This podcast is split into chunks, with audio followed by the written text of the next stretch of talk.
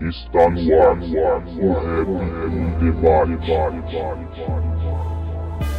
I still have a dream. It is a dream deeply rooted in the American dream. I have a dream. which we intend to bring into existence by any means necessary. Mediante la lucha revolucionaria, la esperanza de un mundo mejor.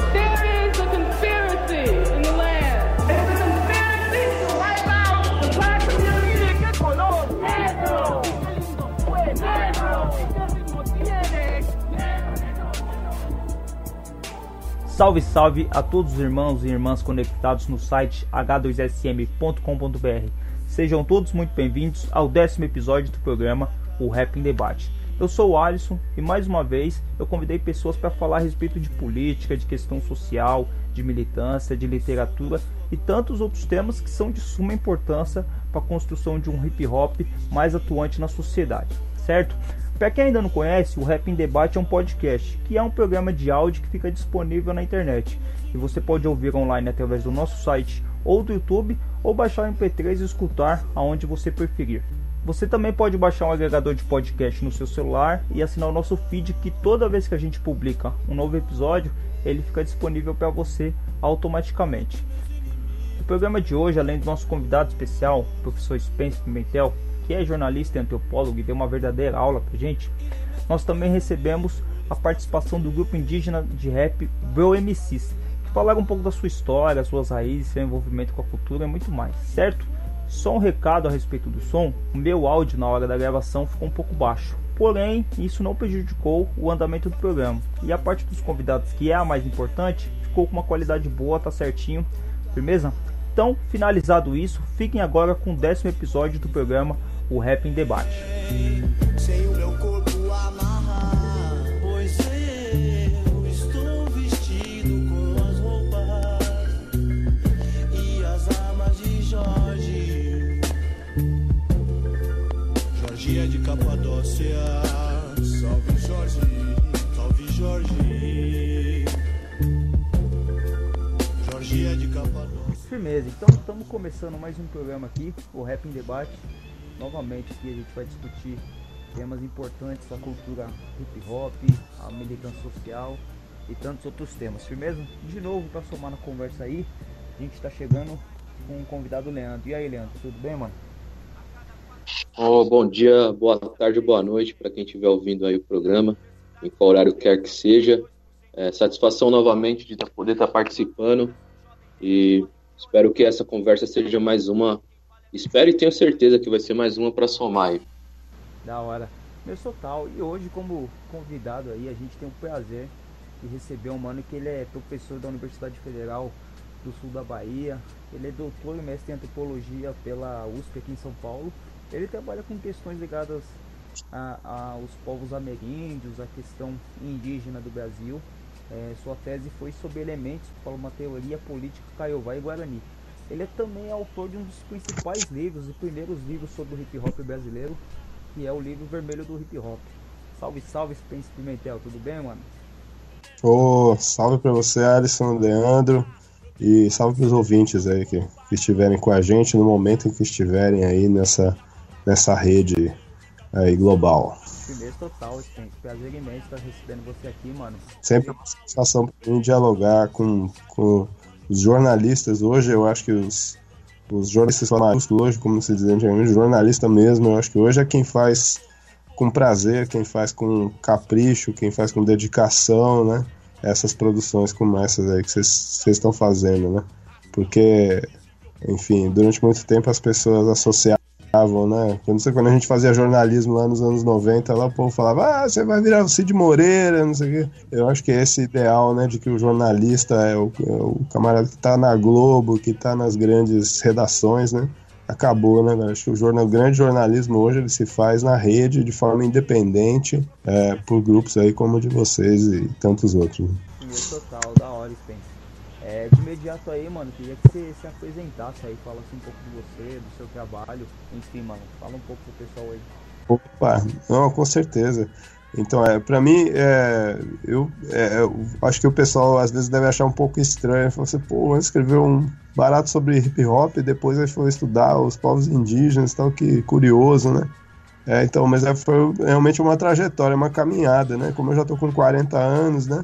A gente tá falando de uma fita que aconteceu 20 anos atrás, né?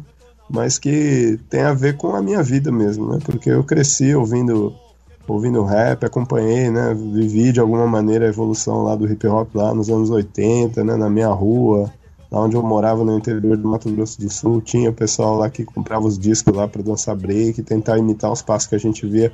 Na época a gente só tinha acesso pela televisão, né? A gente estava muito distante, estava lá nas cidades pequenas lá do interior, mas a gente acompanhou tudo isso. E, e, o rap, né, quando ele começou a chegar, quando o Taíde começou a se apresentar em programas de TV e tudo, a gente era ávido, né? Os discos não chegavam, né? Mas a gente gravava um aparelho de videocassete, o barato assim, depois decorava as letras, entendeu? E ficava fazendo beatbox e, e brincando, e foi assim que que, né, que fui conhecendo o rap.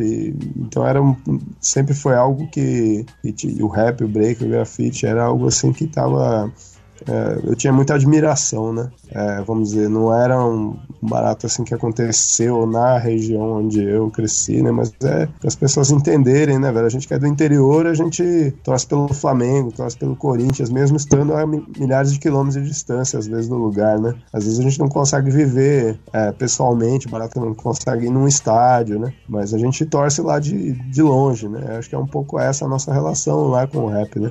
Depois, com 16 anos, é que eu fui para Brasília e aí pude conhecer um pouco mais a cena local lá, né, velho? Ter contato direto com o Câmbio Negro, com o GOG, né, com o Rei na época lá, com o pessoal da Discovery, na época era o selo lá, né? Meu, meu primo era DJ na época, então eu cheguei até a arriscar lá, fazer, uma, fazer umas gracinhas lá, ele gravando umas bases, a gente brincava. É, e, e depois fui para São Paulo, né? E aí em São Paulo continuei acompanhando o movimento e comprando disco e acompanhando. E quando eu estava terminando a faculdade de jornalismo, aí em São Paulo aí resolvi dar uma colaboração, né, uma contribuição para o movimento, né, que era um movimento que eu admirava muito num momento que era muito difícil para o país, né. É, o pessoal que é mais novo não há de se lembrar, é evidente, mas é, os anos 90 era de muita desesperança, né? Era de muita. Era mais ou menos algumas coisas que agora a gente vive, assim, né? Mas era, era mais duro ainda, né? Porque a gente não tinha. Os anos 80 já tinham sido complicados, né? Antes disso tinha vindo a ditadura, né? A gente nasceu na época da ditadura, cresceu ali nos anos 80 numa depressão econômica, mesmo com algumas euforias, né? É, uns picos de euforia, tipo o plano cruzado em 87, depois vinha a dificuldade de novo, hiperinflação, né? era uma vida esquisita, assim, né? E aí, é, aí quando vem PSDB, né, velho, nos anos 90, então era é, é, é, o, consenso da mídia, assim, era muito pesado, né, tudo, era todo mundo dizendo que a coisa ia ser daquele jeito mesmo, que aquilo ali era o melhor e que o futuro era aquilo ali, né, era o que se chamava de consenso neoliberal, né, é, muito agravado aí pela, pelo fim da, da, da União Soviética, o colapso da União Soviética, a queda do Muro de Berlim, então todo mundo, então assim, era, era um discurso muito forte, assim, tipo, ó, tá vendo socialismo não dá certo mesmo, os países aí caíram todos. Então o que resta para a humanidade é isso aqui mesmo. E o jeito de que se tem que fazer vai ser esse, é assim, pronto. Era um negócio enfiado goela abaixo, né? Mas ao mesmo tempo que aquilo era enfiado goela abaixo, São Paulo é, né, é curioso, né? Acho que a gente ainda vai ver ainda alguma síntese assim que capte isso melhor, né? Mas é, as pessoas é, era interessante assim a gente ter esses vários planos, né? Porque internacionalmente era isso, nacionalmente era Fernando Henrique, localmente era, pô, tinha tido o massacre do Carandiru, aí entra o, era PMDB, né, Fleury, aí entra PSDB, comecinho dos governos do PSDB, início da política de encarceramento em massa em São Paulo, né, mas ainda é um momento ainda de uma taxa de assassinatos altíssima, né, nos bairros da Zona Sul, né, velho, muita violência, então, é, e ao mesmo tempo Maluf e Pita na prefeitura, então a cidade detonada, né, velho? Assim, assim, o número de carros crescendo, é, o negócio, a qualidade de vida caindo, né, se deteriorando. Então, quer dizer, era um momento assim muito, muito para baixo, né, velho? até assim, tipo 94, 95, até 97, 98. Aí 98, né? Outra derrota do, do, do PT, o Fernando Henrique se, se reelege, né, velho? Aí os caras tripudiam mesmo em cima da esquerda, quer dizer, tava lá para baixo. E a coisa só vai se acender com esperança novamente é 99, né? Então, quer dizer, o Racionais aí com o Sobrevivendo no Inferno, lá final de 97, né? Que foi exatamente quando saiu. Eu terminei o livro vermelho do hip hop, ouvindo Sobrevivendo no Inferno, que eu tinha comprado, assim, quentinho do forno na galeria lá no centro, né, velho? Eu lembro, assim, que eu, porra, eu sentava em casa pra ouvir, assim, falava, caralho, que bagulho forte, isso aqui vai ficar por anos, velho. Isso aqui vai ser, ser muito forte, isso aqui. E ficou, né? Foi um marco, assim, na geração, né?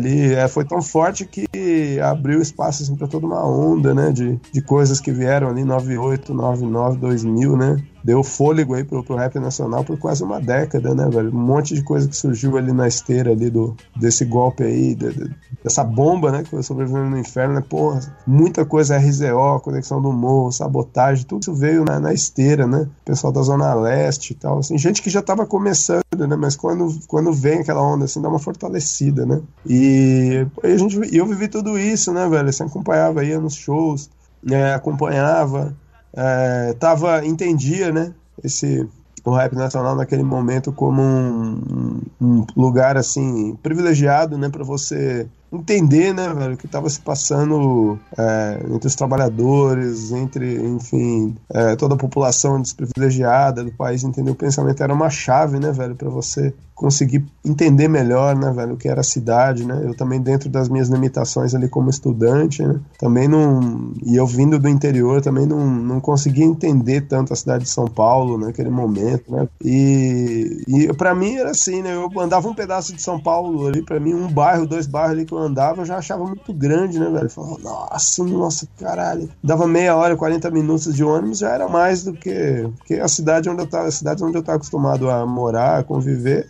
10 minutos é cruza a cidade, né, velho? 15 minutos. Então, pra mim foi. Então, eu vivi tudo isso, né, velho? E o, o livro vermelho, ele, ele, ele veio muito nesse espírito, né? De uma contribuição, né? E a gente conseguiu, né, além do, do, próprio livro vermelho, que depois acabou indo para a internet, acho que foi um dos primeiros aí, aí para a internet, né? Ele acabou sendo muito conhecido também por causa disso, porque ele, 99 ele já estava na, na, net, né? Eu e inclusive. Eu era, eu era molequinho, molequinho não, né? Eu era adolescente, eu tinha acho que 14 anos, tinha uns 13, 14 anos, eu acessava o, o Bocada Forte, mano. Aí quando lançou no um bocada forte, pessoal, o livro vermelho do hip hop. Eu até me perguntava, né, mas mano, o livro vermelho, eu nem tinha é, noção, né? Nem fiz essa, essa analogia com o livro do Mao Tse Tung, não sei nem se você quis fazer o nome, essa, essa, essa, essa analogia, mas eu, eu nem sabia quem era Mao Tse Tung, nem. Aí eu ficava pensando, mano, por, por que livro vermelho do hip hop? Aí na época, na cabeça de adolescente, eu ficava pensando, mano, será que é um livro proibido, alguma coisa do tipo assim?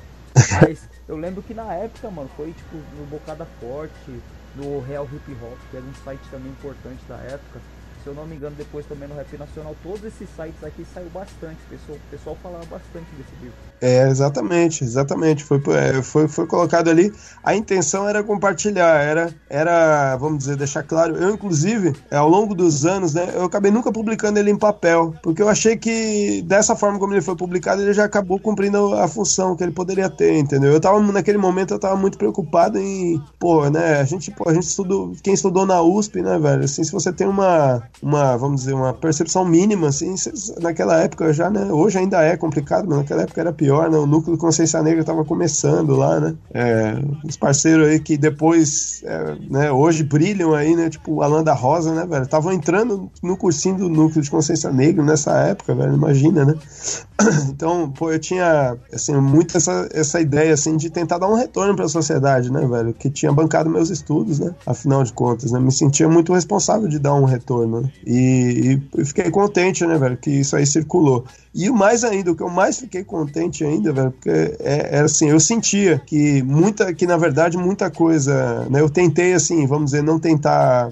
eu tentei não, não dar versões assim muito definitivas, né, sobre alguns fatos históricos e tudo, porque na época era evidente que eu não tinha condição, naquele tempo de pesquisa que eu tinha, de buscar a fundo mesmo alguns fatos, né. Então o que eu tentei foi, foi caprichar na contextualização política, assim, né, para as pessoas entenderem o sentido político. Os detalhes, né? Quem exatamente foi o primeiro a inventar coisa, o elemento X ou o elemento Y, né? É, eu imaginava já que isso aí, inclusive, seria alvo até de versões, disputas, e, e, e que era normal, e que eu acho que quem tinha que construir essa história dos detalhes mesmo era, enfim, eram as pessoas da periferia que tinham participado daquilo, né? Ao longo dos anos, muita coisa foi surgindo, né? Hoje você tem documentários, tem ficção, tem um monte de coisa, né, velho? Muitas coisas dessas produzidas em diálogo mesmo com os próprios é, protagonistas lá do início lá, né? Então o que eu tentei foi dar uma contribuição assim mais para as pessoas enxergarem, porque me chamava muita atenção, principalmente dentro da universidade, que você chegava para tentar conversar com as pessoas e dizer que tinha uma coisa importante acontecendo, e quem não ouvia rap, né, velho, falava assim: "Ah, você quer fazer trabalho sobre música?". Tinha professor assim que chegava, né?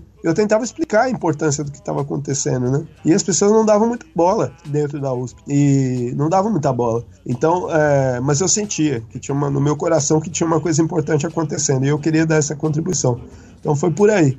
E digo, e por último, só para fechar, importante também, velho. Eu recentemente, né, comecei a. Não sei se você tem essa impressão, mas recentemente até é, eu dava aula lá em Foz do Iguaçu, né, na Unila, na Universidade da Integração Federal da Integração Latino-Americana, né. Aí tem uma aluna lá muito bacana que chegou para mim e falou, falou assim, pô, eu descobri que você é o Spence que escreveu o livro Vermelho do Hip Hop. Aí ela, ela falando assim pra mim, falou, você sabe, durante muitos anos é, eu vi esse material e eu achava que ele era um texto apócrifo, assim, um texto sem autor, uma coisa que estava na internet e ninguém sabia quem tinha escrito. E eu falei, pô, isso foi a melhor coisa que alguém podia ter me dito. Eu falei, pô, que legal que chegou nesse, nesse ponto, sabe? De não associar com ninguém, virar um material assim meio fantasmagórico, assim, tá ligado? Que circula, assim. Fiquei muito contente com isso, assim, de despersonalizar, porque a intenção era mesmo essa, era dar uma contribuição e soltar ela no mundo, entendeu? E não ficar.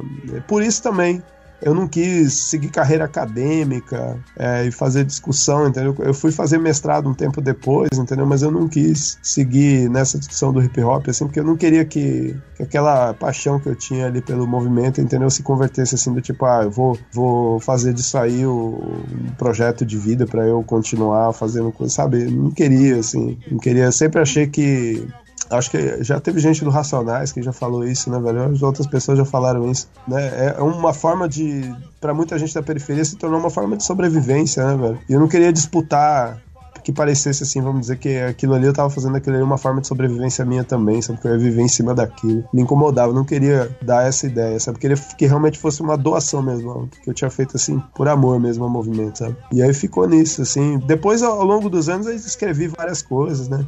É, na esteira do, do, do, livro vermelho, em 98, é, não sei se você chegou a ter acesso na época também, teve a Caros Amigos especial do hip hop, né?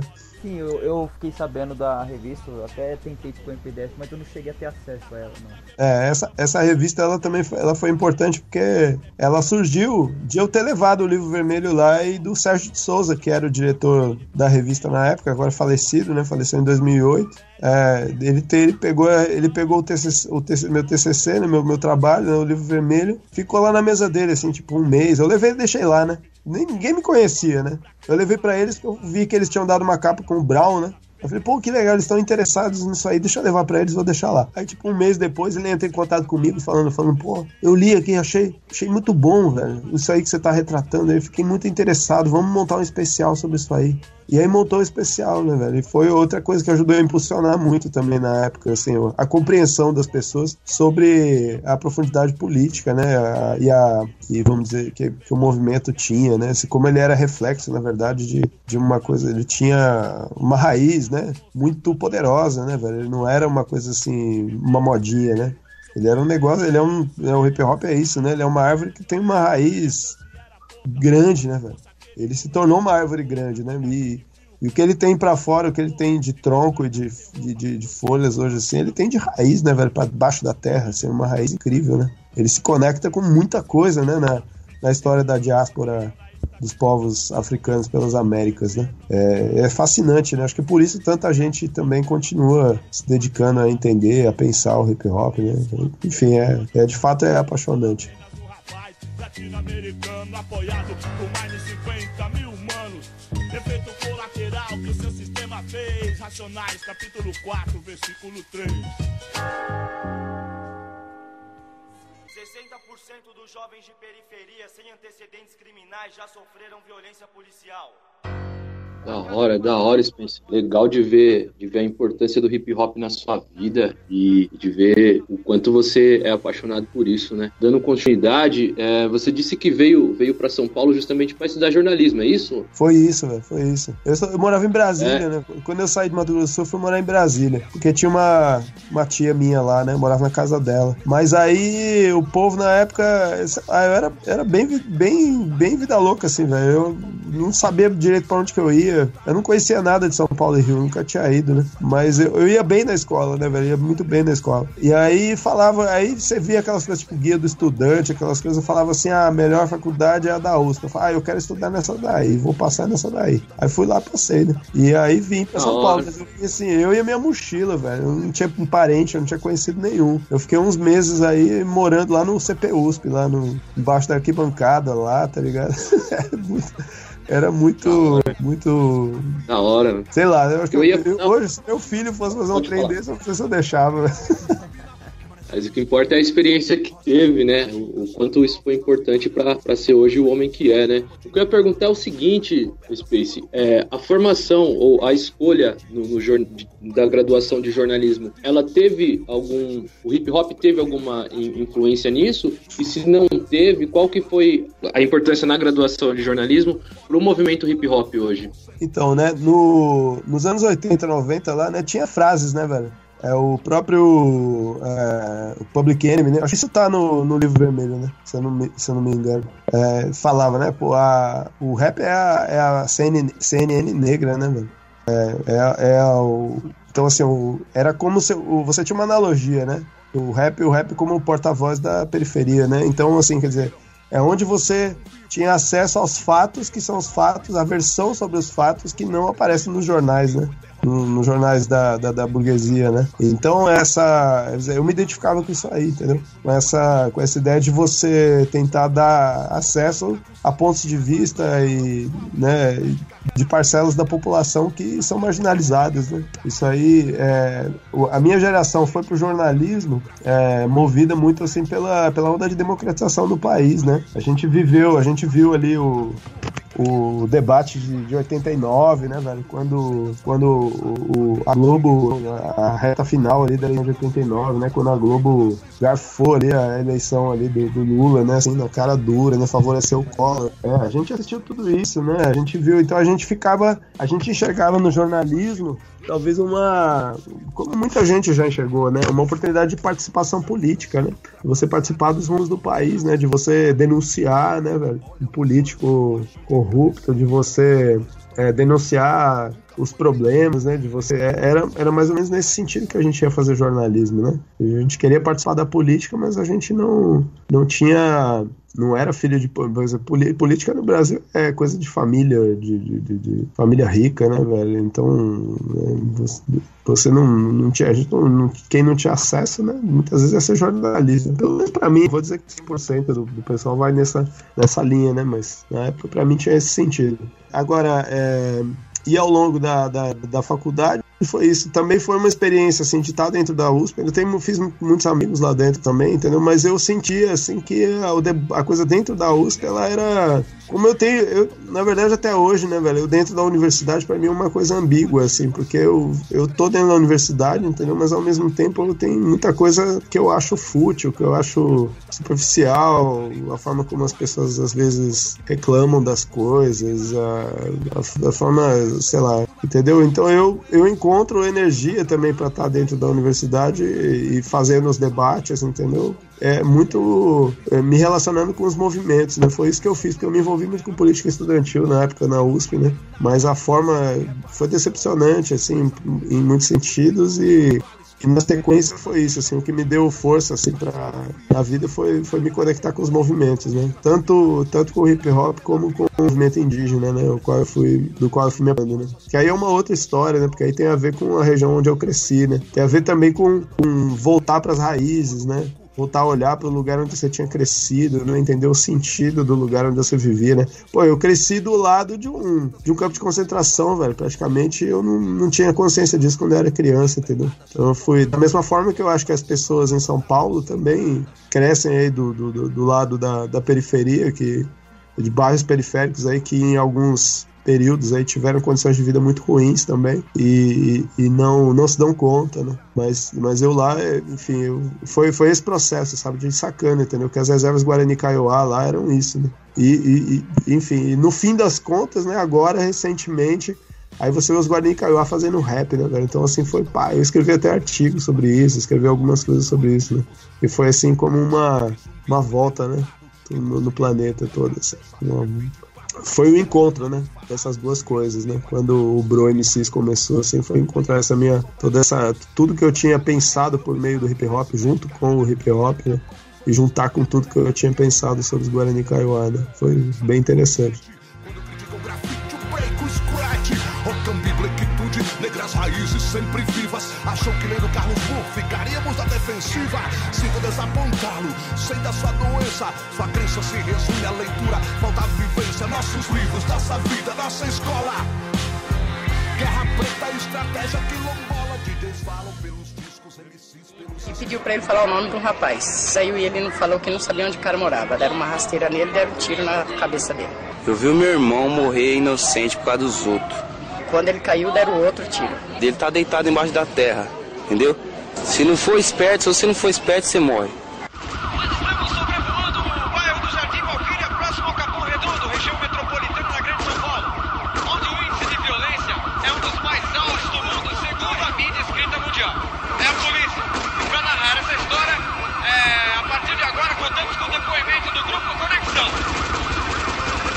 Tem rato na área, mano, corra. Perdão é coisa rara. Medo Da tanto hora, laço, isso, não querem é, saber. isso que você falou é, de a gente morar num lugar, frequentar determinados lugares e não perceber é, as diferenças, é, isso é muito nítido. Acho que o Leandro também percebe isso. A gente às vezes vai dar um rolê, vai, Pra caramba, pra caramba. vai num sarau, às vezes, tipo, a gente mora aqui, tipo, Itaquera, Goianazes, da Tiradentes, lugar, é, tipo, periferia aqui de São Paulo.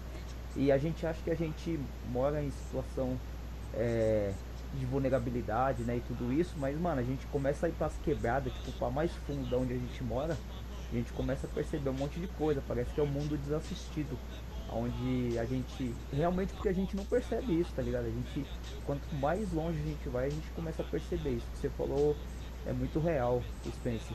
É, e antes de entrar, Spence, nesse tema, acho que é importante a gente discutir a questão indígena no Brasil, eu tenho um texto que você escreveu pro site A Pública, mano, que é Tempo de Terror no Rosana. Você escreveu a respeito do DJ lá, mano, que eu lendo esse texto é um dos, um dos artigos mais completos que teve. É, você fez a respeito da vida do DJ lá, da família dele, né? Enfim, mano, fala um pouco desse Sim. artigo aí que foi realmente pra quem não conhece, é, tô sabendo muito a respeito no jornal, né, da vida do DJ lá, do, do ocorrido, da morte dele, infelizmente, mas esse texto que você fez ele é muito bem detalhado, né, mano? Sim, então, pois é. Isso, teve um período aí, quando eu tava. Eu sempre tentei continuar. Eu gosto de fazer jornalismo, né, velho? Eu sigo fazendo jornalismo, apesar de eu estar dentro da universidade, assim como eu te falei. Eu, se eu não, não faço essas coisas fora, assim, eu fico sufocado também, velho. Tem, como diz o, o X lá na música, assim, né? Como tubarão, eu preciso me manter em movimento, assim, velho. Senão eu sufoco, não consigo respirar, velho. E, e, e aí, o, esse, esse, esse trabalho aí que eu fiz com a pública, né? eu tenho conexões aí com vários projetos de jornalismo alternativo que surgiram em São Paulo aí nos, nos últimos anos, né? E a Pública é um deles, né? Porque a Pública é fundada pela Marina Amaral, né? É, todo mundo fala, as pessoas conhecem a Natália Viana, talvez que é mais tem, tem mais é, notoriedade por causa do negócio do, Wikileaks e tal, né? Que ela é, teve conexão com o Wikileaks lá no começo da Pública, mas é, mas junto com a, com a, com a Natália tem a Marina Amaral, né? Que é veterana do, do jornalismo aí, fundadora da Caros Amigos, né? Então eu conheço a, a Marina desde os anos 90, né? Justamente desde o primeiro trampo que eu fiz com ela foi justamente o, o especial do hip hop, né? Então quando é, Aí eu já, essa época eu já vinha fazendo uns trampos sobre polícia em São Paulo, para a Revista do Brasil, né, que é ligado aos sindicatos aí e tal, e, e algumas outras coisas. Tava, porque foi aquele período que deu aquela onda de assassinatos, é, de chacinas em 2012, né? Quando tava tendo aquele confronto entre, entre Rota e PCC e tudo mais, né? E, e aí, é, então a gente, pô, quem tava aí, né? Foi, o período que, foi um período que eu tava morando aí, então sentia a necessidade de entender melhor o que estava acontecendo, porque era bizarro, né, velho? Você olhava os números assim, você via os episódios e tudo, via as, as coisas que estavam falando, né, velho, nas redes sociais, nas, onde você ia, nos saraus, nos lugares, assim, né, o que estava acontecendo, então uma atenção danada em 2012, né? Chega na, na, virada do ano, tal, comecinho de janeiro, aí aparece essa história, né, velho? Pô, velho, é fã do Conexão, né, também, né, como todos nós, né, que admiramos do hip hop aí, né, pô, Conexão é um grupo é, excepcional, né? E, e aí a Pública me ofereceu essa, essa pauta aí, eu falei, pô, na época foi bem quando eu tinha acabado o doutorado e tudo, e eu tava afim de fazer alguma coisa diferente também, assim, pra, pra mudar um pouco de ares, e, pô, foi uma oportunidade muito boa, porque eu fiquei quase uns dois meses correndo atrás disso aí, né, indo muitas vezes, né, velho, lá, lá no Rosana, buscando pessoas ligadas a, a, a enfim, né, você vai ver aí que tem um monte de, de entrevistas, né, foi um trabalho bem longo eu fazendo mesmo.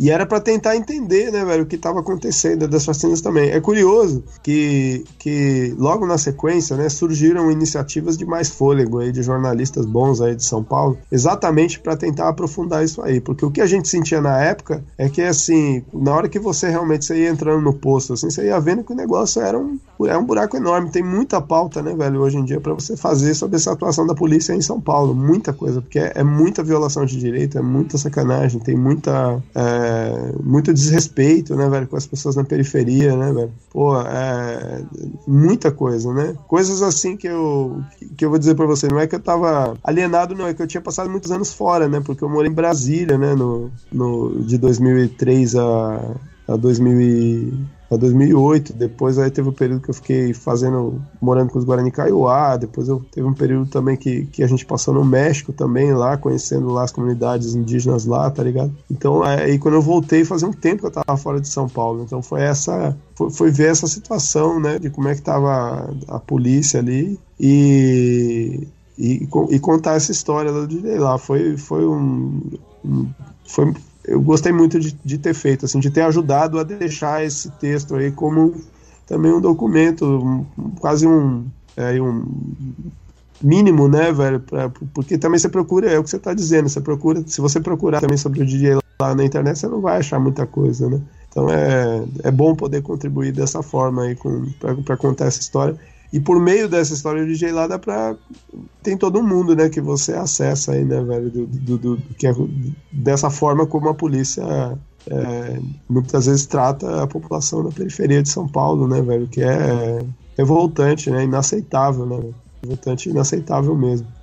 E você tem projetos aí, como eu estava dizendo, no Ponte Jornalismo, né? Surgiu nessa época, justamente nessa esteira, nessa percepção né? de, putz, precisamos apurar melhor, porque a imprensa mesmo, muito mal mesmo, essa imprensa é, padrão, né? Imprensa hegemônica, assim, apurou muito mal. Então precisava ter jornalismo alternativo para apurar isso aí. É, teve várias passeatas, manifestações nessa época, você encontrava as pessoas e todo mundo tinha essa percepção, né, velho? De precisava ser feito alguma coisa. Que bom que está sendo feito, né? A gente tem um pouco mais de visibilidade hoje para esses, esses problemas, né? Agora, é complicado. Polícia em São Paulo é muito complicado, né? A gente também não pode ter essa ilusão assim, de que a polícia em São Paulo não funciona, né? Não, a polícia em São Paulo funciona para aquilo que a elite quer que ela funcione. Isso mano se acelerou e o sistema fez questão de brecar. Várias baladas eu vivi com aquele parceiro, amigo leal e verdadeiro. Quinta-feira, 18 de abril, mó desespero. Meu mano caído, todo fudido, duas horas atrás. O Jefinho estava inteiro e o que seria o churrasco, infelizmente, viraria o enterro. Longe tá triste, sorriso não existe. Os olhos no semblante daquela mãe.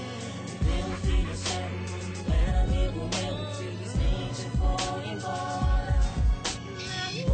tá triste, sorriso não existe. Mais uma mãe que chora. Hoje tá triste, sorriso não existe. Nos olhos no semblante daquela mãe. Que deu um filho ser humano, era amigo meu. Infelizmente foi embora. Hoje, hoje é um dia que é, que ocorreu isso, né? Hoje é um dia de manifestação e o próprio governador de São Paulo, Geraldo Alckmin, ele falou que não ia aliviar para manifestante que fosse a favor da greve, que fosse é, bloquear a avenida, né, fosse fazer prestar o seu direito de manifestação pública. É, ele é muito explícito. Eu acho que ah, antes, eu não sei como que você vê isso, Spence, mas antes tinha é, uma um, era, um, era velado até esse sentimento de, de luta entre classes, não sei, parece que hoje é mais aberto isso. É, a gente está vivendo um, um, um, momento muito delicado no país todo, né?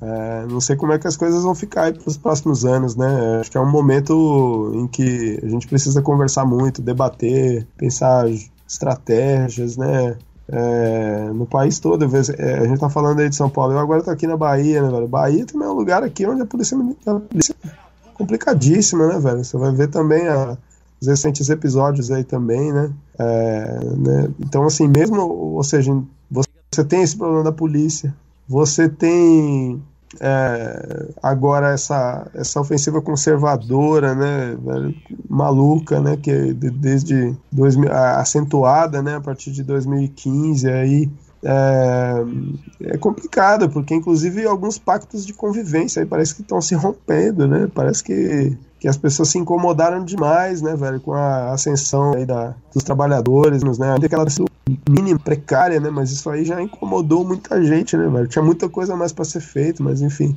né, tem aí, Leandro tá aí do teu lado aí, viveu isso de fazer uma uma, uma, uma faculdade, uma universidade nos últimos anos aí, né? Não sei como é que foi a experiência dele, como é que ele, como é que ele vivenciou isso, né? De entrar numa faculdade de Direito nos últimos anos que ele viveu, né? Mas, assim, a experiência que a gente tem, no, no, no geral, assim, o convívio, né, velho, assim, entre essa classe média antiga, assim, mais acostumada a uma exclusividade, né? No acesso a muitos espaços, privilégios e tal, incomodada, né, velho? E começando a abrir o verbo mesmo, assim, vomitar seus preconceitos assim, sem, sem papas na língua, né? Tá muito assustador e é, é, bom, né? As cartas estão na mesa, né? Agora você tá conhecendo também quem é quem, né? Mesmo a gente, assim, no nosso convívio, né? Você começa, às vezes, pessoas do seu passado, né? De convívio, assim, você começa a ver as pessoas se expressando, né, velho? Você tá vendo quem é quem hoje, né? E nesse sentido é muito bom pra você saber realmente com quem que você pode contar hoje em dia, né? Mas ao mesmo tempo é muito complicado porque os acordos de convivência estão sendo rompidos, né? Então como é que a gente vai fazer, né? Porque teoricamente todos nós vamos continuar vivendo no mesmo país, né? E como é que a gente vai fazer, né? Para continuar convivendo, né? Sendo que uma parte da população que vivia em condições muito ruins, oprimida, né? Já não aceita isso e ao mesmo tempo você tem uma elite que está disposta a ir pro pau, né? Muitas vezes para para tentar, vamos dizer, entre aspas, colocar de novo é, todo mundo que saiu da senzala de volta na senzala, né? E como é que vai ficar, né, velho? Não, não sabe, né? Precisa, precisamos criar novas. Precisamos de, de, de, de, líderes aí, precisamos de, de. Mais do que de líderes, precisamos de, de, de grandes redes aí de, de conexão aí, entendeu? Que permitam a gente restabelecer aí algum tipo de, de pacto nacional de convivência, sei lá, velho, não sei. Tô viajando aqui um pouquinho assim só, mas aqui eu acho que o momento é muito grave realidade é foda. Não dê um bote maldado, se não canto te bola. Fica esperto, racista, se liga na fita. Somos animais mesmo, se foda quem não acredita. Subraça. É a puta que o pariu. Subraça.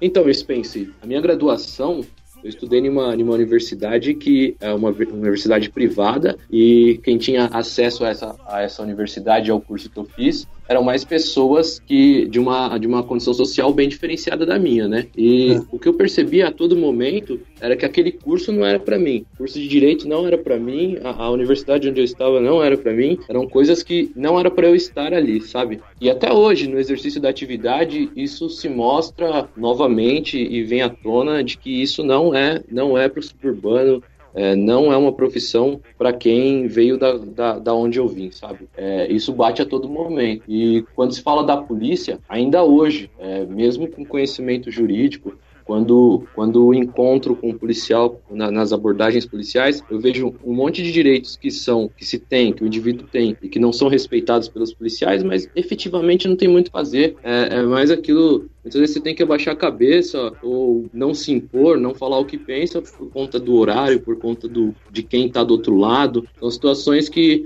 ainda que se tenha um conhecimento, efetivamente não, não muda muita coisa. É, é triste de, de falar essas coisas, né? Mas a, a realidade é essa, né? É isso? Não, é isso. É risco de vida, né, velho?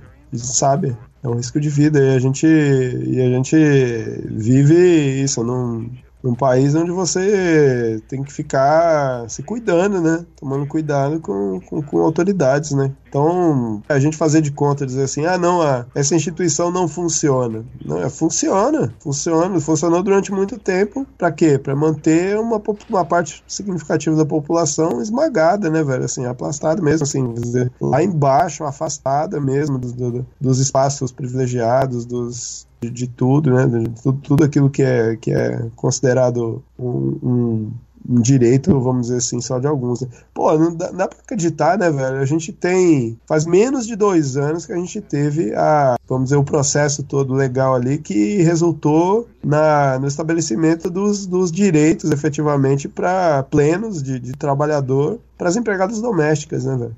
É, e, e menos de dois anos depois, pá, vem né, aquilo que, ou seja, quando os direitos trabalhistas começam a ser universais, no papel ainda, né? Porque tem um monte de gente que não tem registro, né? Só no papel você estabeleceu a igualdade, pronto, aí os caras já mudaram a regra do jogo, né? É muito curioso isso, né? É, como, assim, a elite brasileira é... A gente tem a... É, às vezes a gente tem esses, esses filmes, livros, assim, que querem retratar portugueses, assim, como idiotas, tirar sarro deles, tudo, mas os, os caras são muito espertos, foram muito espertos, eles estabeleceram uma ordem aqui, como é que você consegue sustentar uma desigualdade do tamanho da desigualdade que você tem no Brasil durante cinco séculos, entendeu? Você, pô, é, foi muita porrada, isso aí foi construído com muita porrada, né? Muita violência, assim, e, e, ao mesmo tempo agora você tem toda essa máquina de mídia aí projetando na cabeça das pessoas que não, que nós somos um país cordial, feliz, bonitinho, fofinho, Somos não, velho. Somos um país violento, muito violento, assim, porque essa desigualdade só se sustenta com violência. Como é que as pessoas vão aceitar que do lado delas tem alguém que tem 10 vezes mais do que elas, 50 vezes mais? Se fosse 10 vezes ainda,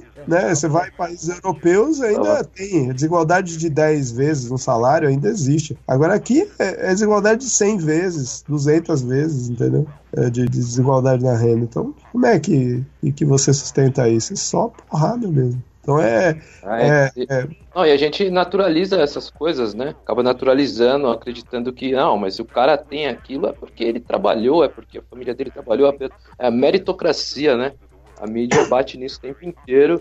Sim, e é. a população acaba acreditando nisso, né? É, é o que vai sendo projetado, porque fora disso aí, qual outra alternativa eles têm? Eles têm que projetar isso, essa ideia, né? É, você vê lá na região lá de onde eu sou originário, é, entendeu? É, não, uma desigualdade violenta na distribuição da terra. Mato Grosso do Sul agora recentemente foi noticiado aí. É um dos, se não é o, o que tem a maior desigualdade, é um, é um, dos dois ou três. Tem maior desigualdade na distribuição de terras, entendeu? Eu, eu cresci do lado disso, né? E ainda como eu tinha, meus pais tinham, eram trabalhadores, entendeu? Como viam que eu me dava muito bem na escola, fizeram um esforcinho de me botar em escola particular. E velho, eu vivia do lado de filho de fazendeiro, basicamente, assim, uma boa parte. E era brutal a diferença, uma diferença de castas, praticamente, assim, é o da cidade que tem terra, tá ligado? E o resto, a gentalha, né? E você, você cresce vendo o que é o comportamento dessa gente, assim, é revoltante, velho, a forma como é lidado. E sempre essa justificativa, não, mas ele tem direito. Peraí, mas como é que ele adquiriu o direito sobre essa terra? De onde que veio esse direito? De ele ter tanto e de outros não terem nada.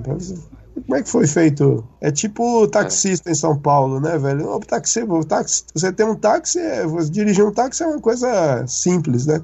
Por que, que tem Sim. um cara que tem a concessão de táxi e tem um monte de gente que não pode ter? Né? Dizer, foi feito um sorteio em algum lugar, né? Foi feita uma, uma consulta na época para as pessoas assim, ó, quem quer ter um táxi se inscreve aqui que nós vamos ver quantos que querem ter. É isso, a terra no, no país é assim, entendeu? Você vai tentar explicar, mas como é que essas pessoas ganharam toda essa terra? É, compraram, sabe que muitos lugares não foi comprado. Então, então tem uma desigualdade, né? Então, velho, tem que contar muita historinha para a população, para a população ir aceitando. É. agora a gente tem toda essa ideologia, por exemplo, de algumas igrejas, não vou generalizar, mas de algumas igrejas pentecostais aí também, evangélicas, e também que fica nessa, né? Não, se o sujeito tem mais, ah, é porque ele trabalhou mais, é porque ele tem, é porque ele é abençoado por Deus, né? Dizer, Pô, mas como é Mas as que estão na TV, 99% ou mais. Quando se fala de números é muito bom. 99% mais. Esses que estão na TV que a gente já conhece, que são canais que tem. é, o Caio não basta ele ter uma emissora de TV, ele ainda compra outra emissora e outra e coloca aliados dele na política, consegue prefeitura de uma das cidades do Brasil, né? Então é um negócio absurdo, é um monopólio, é um cartel mesmo, né? É, é impressionante, né? E, e, e acho que então a gente teve uma evolução do país nos últimos 20 anos, né, velho? E é isso, eu, eu acho que hoje, por exemplo, a gente precisa repensar o, o hip hop, né? Pra entender que pessoas assim, por exemplo, como você, você, você, tá, você tá sendo advogado. Você é um advogado que teve uma formação de mundo muito, provavelmente muito ligado ao hip hop também. Então você é um advogado que tá conectado com o hip hop. Como eu já vi entrevista, né, de gente que já virou até juiz, né, velho? Que às vezes o mano tá trabalhando lá em Brasília, tá ligado? Dentro do ministério, dentro do negócio. Ele foi formado pelo hip hop. Então hoje eu acho que a gente precisa ter um entendimento muito mais complexo do que virou o hip hop, entendeu? Porque tem muita gente hoje que não tá necessariamente cantando rap ou fazendo é, grafite ou, ou, ou dançando o, o break, entendeu? Mas ele é hip hop, né? Ele foi formado pelo hip hop, ele tem as ideias do, do hip hop. Eu me considero, em grande parte, tem outras influências também, mas eu me considero, em, em- em grande parte, formado também politicamente pelo hip hop. É, e, e- então o hip hop ele se disseminou, né? Então, ele- a gente tinha que pensar isso, que ele foi se transformando, ele foi. Então quando a gente fala assim, ah, o hip hop, o rap já não é mais como antigamente, ele já não vem. Não, mas é que ele se transformou, velho. Porque e esse era o objetivo mesmo. Porque não era o objetivo que todo mundo que ouvia rap começasse a cantar rap. O objetivo era ouvir a mensagem do rap e se transformar, né, velho? E, e se você foi transformado pelo, pelo rap que você ouvia, né? É, você. é, você de alguma forma você tá conectado também com o hip hop. Então, eu sinto falta às vezes é disso, sabe? De a gente ter mais uma compreensão mais complexa. Infelizmente, ainda vejo é, que a discussão sobre hip hop ainda fica muito no rap, no break, no grafite, né? Aí vira, é, às vezes, assim, em cima do rap mesmo, assim. é, eu, eu acho hoje muito limitado quando, quando pensar essas, essas questões fica muito. Vejo e vejo, fico muito feliz de ver é, gente que na, na universidade, nos espaços políticos, gente fazendo mestrado, doutorado, não necessariamente sobre hip hop, mas sobre um monte de outros, de outros temas assim de interesse da população é, negra ou da população de uma forma geral da população desprivilegiada nesse país assim, é, levando, né, esse espírito do, do hip hop para dentro da universidade, para dentro da política, para dentro da, né, a gente precisava ter mais espaço para a gente refletir sobre isso, para a gente se conectar, né, para de repente um perceber que o outro lá longe, lá, olha ele também, né, ele também tem ideia, ah, vamos tentar, vamos ver, né. É, nesse sentido, nesse sentido que eu vejo que ainda a gente precisava pensar e como é que a gente faz para criar esses espaços.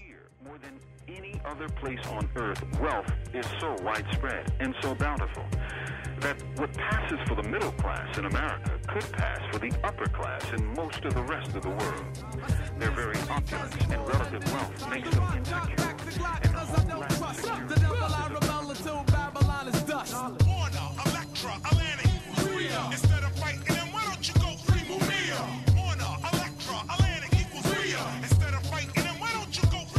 Antes de retornar com o Spence, nós vamos ouvir um salve que foi dado pelo BMCs, que é o primeiro grupo indígena de rap do Brasil.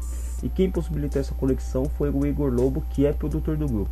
Então a gente já deixa um salve e agradecimento tanto ao BMCs quanto ao Igor. Mesmo total? Então fiquem com a conversa. Aí, salve, salve, eu sou o Bruno do Bro MCs. Eu sou o Clemerson do Bro MCs. Eu sou o HG do Bro MCs. Então, o grupo surge no final de 2009, com o primeiro CD demo lançado. A gente é, teve muita influência assim de daqui da região mesmo, um grupo chamado Fase Terminal. A gente teve contato assim com o rap através do, da rádio chamado Ritmos da Batida. É isso. E como que é ser o primeiro grupo de rap indígena no Brasil? Como é representar seu povo?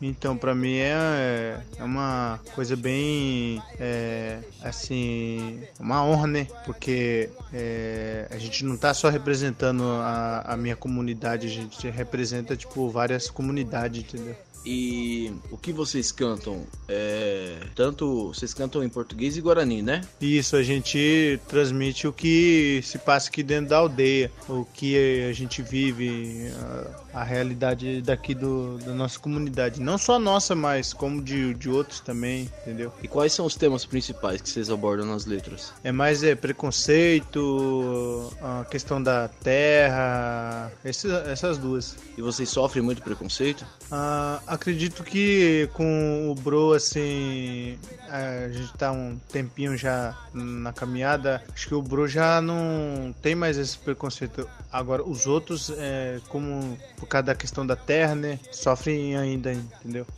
Ok, e, e quando vocês começaram dentro do, do hip hop, do rap, vocês sentiram algum tipo de preconceito? Como que foi essa história? Então, acho que a gente sofreu um pouco sim, porque é, é, é uma coisa diferente, né? É, no, no meio hip hop, assim, pra, pra galera que não, não entendia muito bem o que era o rap guarani, entendeu? Acho que a gente sofreu sim, um pouco. E, bom, a gente sabe que o rap por si só, ele já sofre preconceito, né, mano? Por ser uma música de periferia, de quebrada, por abordar temas que boa parte da, dos músicos brasileiros acabam não abordando, né? Que é essa, essa questão do, do protesto social, da luta, da reivindicação, né? Da denúncia. É, bom, se o rap ele já é, é alvo de preconceito da forma como ele é, né, mano? Rap não indígena, e o rap indígena, mano? Porque assim, é. Uma coisa é você cantar rap lá na cidade, outra coisa é você na aldeia cantar rap.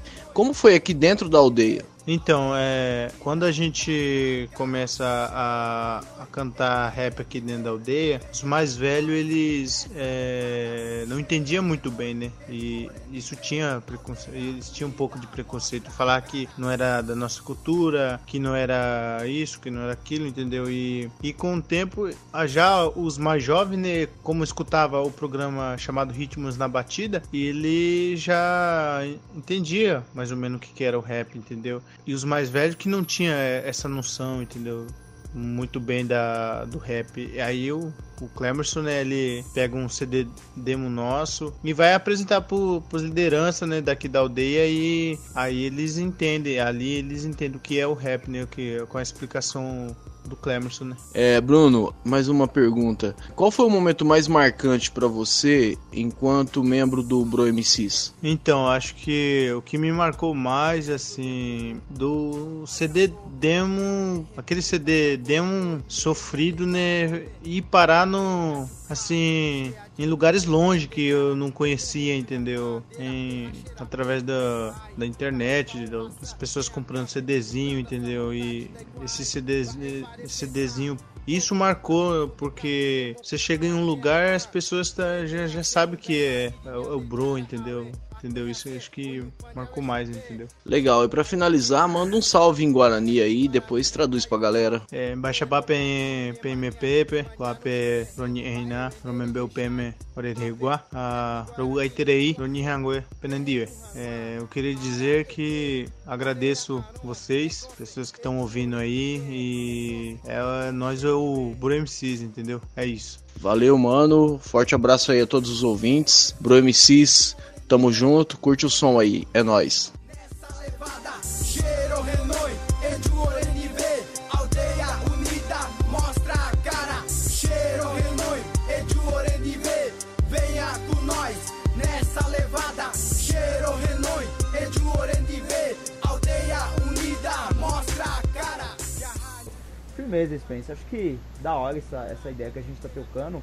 E como você falou da localidade onde você nasceu, né? Do contato até com, os povos indígenas, mano. Eu queria que você falasse um pouco a respeito da sua pesquisa, né? Como que aconteceu o interesse é, por isso e, e falasse é, da questão indígena atual no Brasil, como você vê a leitura que você faz, tanto da sua pesquisa quanto do, dos Guarani Caiovás e quanto de outras etnias também, mano.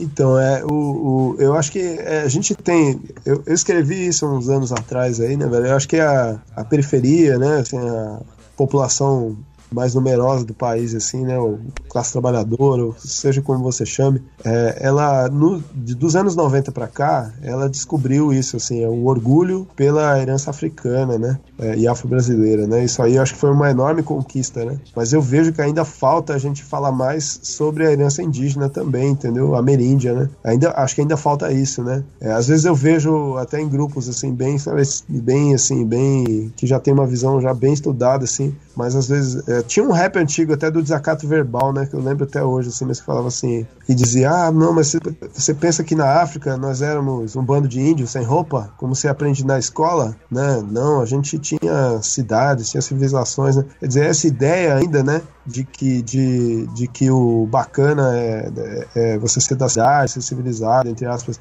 e que o pessoal que está no, ma no mato, é, o que vive em pequenos grupos, é, é, é, inferior, né? Infelizmente, ainda mesmo no, no, no, meio assim, do hip hop ainda, ainda persiste, né? E, e, acho que isso afasta as pessoas de, de pensar a sua, a sua origem indígena também, né? A gente tem uma vasta população, periferia de São Paulo, por exemplo, tem é, que é descendente de destinos, né? E foram trabalhar em São Paulo, né? Pois tem uma quantidade grande, velho, de gente que, que foi trabalhar, que é de, de, de herança nordestina aí, e que se você for olhar, são descendentes de indígenas, entendeu? Que nos seus lugares lá foram expulsos pelos coronéis, estavam sendo sufocados, ou expulsos ou sufocados pelos coronéis aí, latifundiários aqui do Nordeste, e não tinham espaço para ficar e acabaram para São Paulo, entendeu? Estavam buscando uma, uma condição, entendeu? E isso aí é muito numeroso, mas é, vamos dizer, não entra na contabilidade, as pessoas não percebem, né? Mas se a gente começasse a conversar mais sobre isso, se houvesse mais espaço de debate, eu tenho certeza que muitas histórias iriam surgir, né?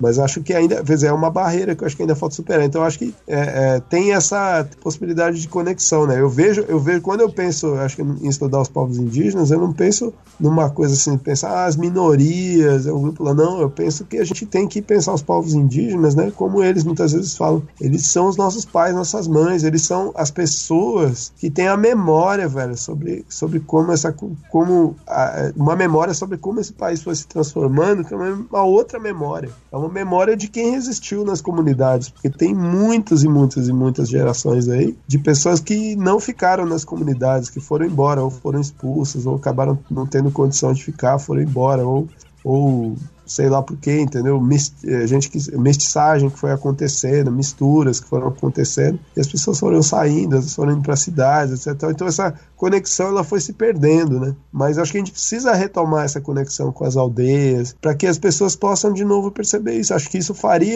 as pessoas se pensar de uma forma diferente, faria elas evoluírem com essa visão de mundo delas, entendeu? E, e, e talvez deixasse isso, é, preparasse mais as pessoas para um desafio que a gente vai ter nas próximas décadas também, que é o seguinte: a gente tem aí as mudanças climáticas acontecendo de uma forma acelerada. Né? A gente está vendo agora aí o novo presidente lá dos Estados Unidos, entendeu? Acabando de dizer: olha, esquece esse negócio aí de mudança climática, é invenção da China, vamos continuar usando carvão, vamos continuar usando petróleo, manda bala. Então, assim, a gente não tem uma, uma, uma tendência a desacelerar essas, essas mudanças a curto prazo. Então, dentro de 15, 20 anos, né, cidades, grandes cidades aí vão cada vez mais ficar inviáveis, né? É, é, quer dizer, como que já a gente já teve um prenúncio disso aí, essa crise da água em São Paulo, entendeu? É, isso aí vai se tornar, agora está tendo uma crise de água em Brasília, isso vai se tornar cada vez mais frequente, né? Essa é a tendência, né?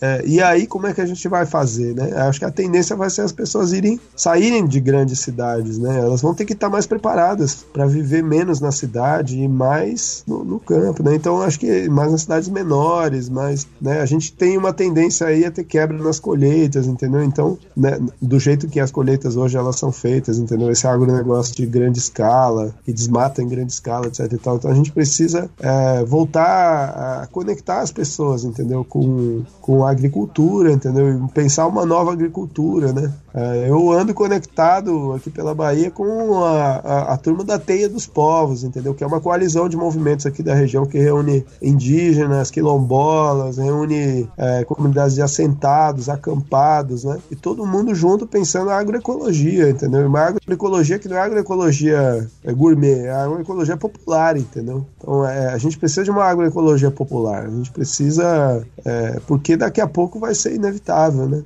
Eu tô pensando nesse futuro, velho. Inclusive nesse movimento que tenho feito de, de, de, de, de me afastando de cidades. É, acho, acho importante, acho necessário e, e, acho que essa, essa percepção das pessoas sobre povos indígenas, acho que um trabalho, por exemplo, como esse que está sendo feito pelo Bro MCs, no Rap Guarani Kaiowá, ajuda nisso. Por exemplo, acho que é um ganho as, é, as, pessoas verem os Guarani Kaiowá, né, que são um povo com o qual eu tenho conexão nos últimos anos, acho que é um puta ganho. Porque as pessoas estavam acostumadas a ver uma imagem do indígena, que era aquela imagem que é passada pela Globo, pelo Globo Repórter, entendeu? Achando que o indígena tá lá na Amazônia, intocado, tal, todo bonito, lá cheio de, de plumas e de pinturas e tal. E, pô, são, as comunidades amazônicas são excelentes, velho. Tem muita coisa para aprender com elas, porque em, muitos casos elas estão lá na terra que é ocupada pelos ancestrais delas há muitas gerações, velho. Então tem técnicas incríveis de agricultura, de de sobrevivência de construção, tem técnicas incríveis, coisa que a gente nem desconfia, velho. Conhecimento que eles têm da, da, das plantas, dos bichos, do clima, de tudo. Conhecimentos incríveis. Agora, é um ganho o sujeito que é da periferia perceber que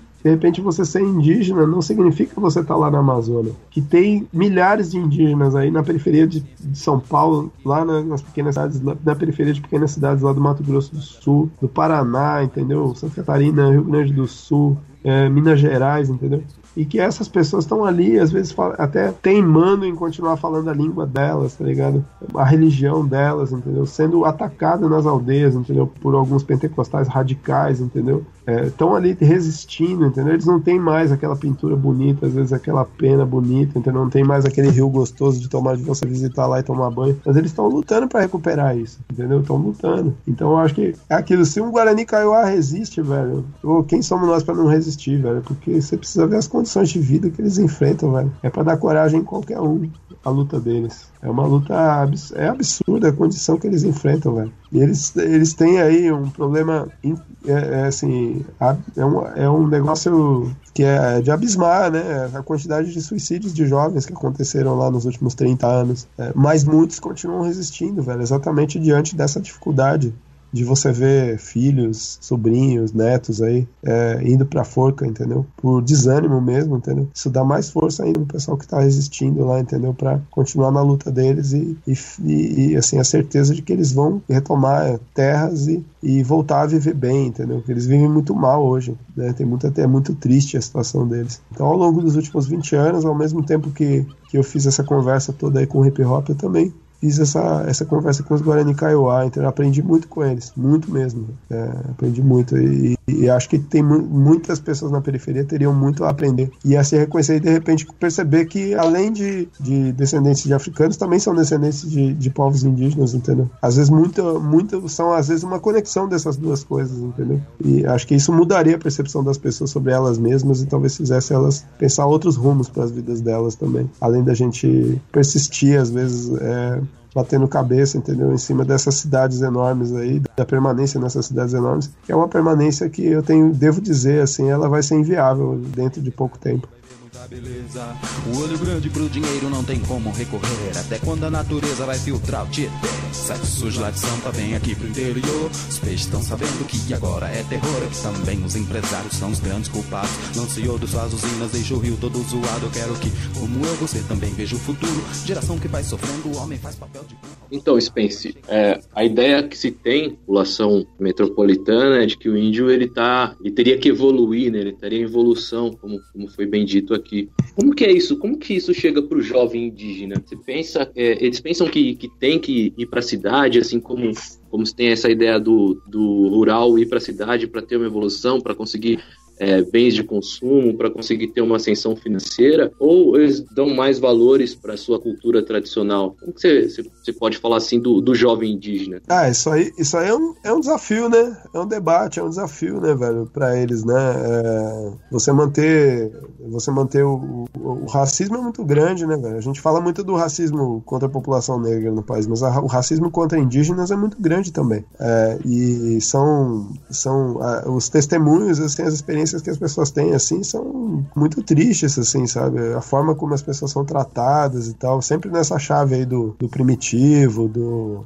né, assim, o interior do Paraná, interior de São Paulo, interior do Mato Grosso do Sul, né? É, o indígena é o, né, é o sujo, é o preguiçoso, é o não sei o quê. Às vezes são muito maltratados, né? São muito maltratados. Então é, é, é um desafio manter a autoestima, né? Nesse ambiente. O movimento indígena trabalha muito com isso. E, e, e a, força, a força que tem, muitas vezes, é, por exemplo, manter a língua, né? Manter a religião, manter os costumes, manter as histórias, né? Para isso você tem que trabalhar na escola também, né? Eu acho que a, a população da periferia aprenderia muito também de observar mais uh, os desafios que, que as populações indígenas têm na escola, porque é, a gente vive na cidade muito desconectado. Isso aí vale para a classe média, vale para a população mais pobre. A gente vive muito desconectado de muita coisa, né? A escola, você pode dizer, ah, a escola particular do Barão ali, do, do Alto de Pinheiros, entendeu? Ela ah, é muito melhor do que a escola de periferia. Mas, basicamente, velho, elas têm muitas coisas iguais. Basicamente, você chega lá, põe sua mochila do lado, senta numa cadeira e fica olhando para um cara que tá falando umas groselhas lá na frente de um quadro negro, entendeu? Muito lugar é assim, seja pro, pro rico, pro classe média ou pro pobre. E isso aí tem que mudar, velho. Você não vai educar uma geração para os desafios que a gente tem para as próximas décadas aí, do, do que tá para vir pro planeta aí, entendeu? Com as pessoas ficando sentadas, né? olhando o cara falando groselha, velho. Não vai, não vai assim. As pessoas têm que botar a mão na massa. E eu acho que então esse desafio para os indígenas ele é muito claro, entendeu? E, e acho que a população de periferia entenderia mais, entendeu? Inclusive sobre os processos de dominação é, que foram estabelecidos longo da história do Brasil se tivessem mais conexão. Mas para os jovens indígenas é um, é um desafio, velho, manter a autoestima né, nesses ambientes aí que são criados nesses lugares. Eu, na, na questão, dentro da matéria de história, né, mano, no ensino fundamental, em média, a gente tem a questão de você falar da cultura indígena, né, dos povos ameríndios, né, tanto por causa da lei 11.065 de 2008, né? Isso. E, e já é difícil, eu dou aula aqui na periferia de São Paulo, mano já é difícil para uma criança é, se considerar é, negra, né? Uma criança de periferia se considerar negra, ela ter, ela se vê como a, associação às raízes africanas, às raízes negras. Indígena, mano, nem passa pela cabeça dessa criança. É, você fala, você fala assim, ah, você tem ancestrais negros, é, ancestrais indígenas, a criança não vai saber, porque ela não tem esse autorreconhecimento, né, mano? Então, essa É. questão de você falar seria interessante, né? Você ter esse estudo. Mas o importante é isso, o importante é, é- era a gente, a gente ter mais isso em mente, provocar mais, né? Eu acho que é uma transformação ainda importante, que ainda tá por ser feita ainda, sabe? É, inclusive, né, velho, até, até na história do hip hop, se você fosse repensar, por exemplo, é, claro, tem uma baita de uma conexão com a diáspora é, africana, mas tem uma conexão também com a diáspora latina, velho. E a diáspora latina, ela é mestiça, ela é indígena com, com ela é criou, ela é indígena com espanhol, né, velho? Em muitos lugares. Então, assim, pô, os é, você, você tinha os negros no Bronx, você tinha os porto-riquenhos, velho. Tinha os porto-riquenhos, os mexicanos, né, que tem um baita papel na, na, na cultura hip hop. Você tem os cubanos, entendeu? É, eu, eu lembro principalmente desses três, entendeu? Cuba, Porto Rico e, e México, entendeu? Mas também Haiti, entendeu? É, todos esses países aí tinham gente lá. É, Brasil também, dizem que tinha também, entendeu? Tinha gente lá misturada lá, entendeu? São histórias. Então, assim, é, essa. Tem algo aí de indígena também, entendeu? Que contribuiu aí pra, pra criar o hip hop. Se você vai nos Guarani, velho, se você vê as danças deles, se você vê várias coisas aí que eles fazem aí, você vai, você vai, não, acredito, velho, olha só que interessante, olha a conexão aqui que dá pra pensar com, com capoeira, com a roda, com o break, com. Tem várias conexões possíveis, né? É só, é só olhar bem assim e não pensar que aquilo ali é um. que tem uma barreira de vida entre você e aquilo, entendeu? Mas que aquilo ali também tá conectado contigo, assim. Você vai ver, hein? É incrível. Olha os Guarani aí na Zona Sul aí, se você vê as danças deles aí mesmo.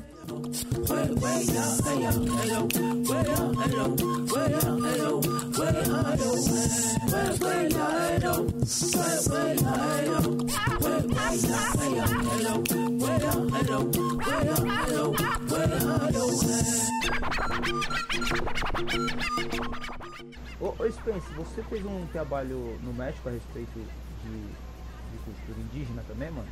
Sim, velho. Eu passei um tempo lá conhecendo, conhecendo o movimento indígena lá. É, para mim é importante pensar a política, né? Que é feita pelos movimentos indígenas, né? Como que eles pensam a política, né? Como uma forma de a gente, de a gente tentar também repensar a nossa política, né? Então você tem no México isso é bastante desenvolvido, principalmente por causa do movimento zapatista, né? Que acontece lá desde os anos 90, né? O movimento zapatista, ele, ele por si, ele já foi um, processo de, já constituiu um processo de reflexão, né? Sobre, sobre a ação política indígena, né? Então tem vários princípios que aparecem, né? E, que são, são às vezes postos como princípios zapatistas, mas eles podem ser pensados também como princípios indígenas, né? Tem um princípio deles, por exemplo, a ideia de mandar obedecendo, né? É, ou seja, aquele que manda, entre aspas, ele, na verdade ele manda, ele é o que obedece, ele, ele não é o, o sujeito que está na, na frente lá, o, o chefe, entre aspas, o político, entendeu? Ele, ele, ele não, não manda, você não, você não tem que obedecê-lo, ele tem que obedecer à comunidade.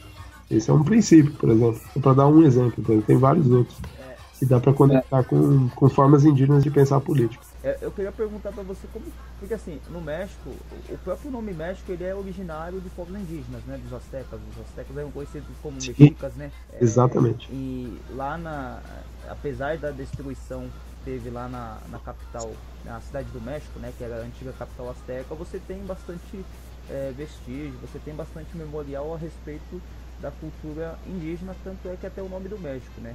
É, apesar do Hernan Cortés ter feito um, um, trabalho né, que a gente já conhece pela história, mas como que a visão que, que, o, que os mexicanos têm a respeito da ancestralidade deles quanto ao povo indígena, né, os astecas, né, e, e as outras etnias que tinham no México e fazer uma comparação é muito distante do que é hoje no Brasil?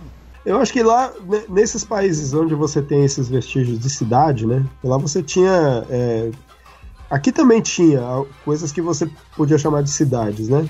É, hoje, hoje os arqueólogos têm técnicas aí e, e uma formação mais complexa para poder perceber isso, né? Então você está percebendo que no Xingu, no Rio Negro, é, na beira né, de grandes rios ali da Amazônia e tal, você tinha é, coisas que você pode chamar de cidades. É, só, que, só que isso aí não era feito com, com pedra, né? Era feito de outras formas, né? Lá no Xingu, por exemplo, pessoal fala em cidades de jardim, né? É, para tentar um termo que o pessoal inventou para tentar pensar isso aí, né? Então as pessoas não tinham impressão de que ali tinha grandes aglomerações, grandes comunidades que tinham técnicas avançadas muitas vezes, né?